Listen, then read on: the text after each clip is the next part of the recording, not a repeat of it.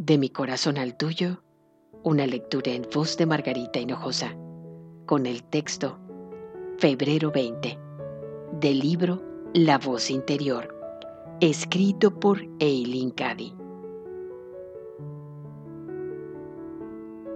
¿Por qué habrías de tener miedo? Yo estoy siempre contigo.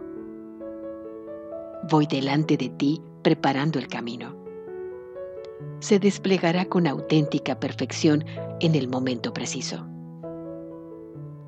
Tienes que tener fe y tu fe ha de ser fuerte como una roca para poder vivir esta vida. Tu fe se hace fuerte cuando se pone en práctica. La fe no es algo de lo que haya que hablarse. Se ha de vivir para que todas las almas puedan ver que no se trata de una especie de forma de vida gloriosa allá en las nubes, sino que es muy real y se aplica en la vida diaria. Es inútil hablar de la fe o leer sobre ella si no vives según ella. Eso significa que te has de meter en la parte profunda para nadar y no limitarte a chapotear en la parte cercana a la orilla con tus pies en el fondo mientras te engañas diciéndote que sabes nadar.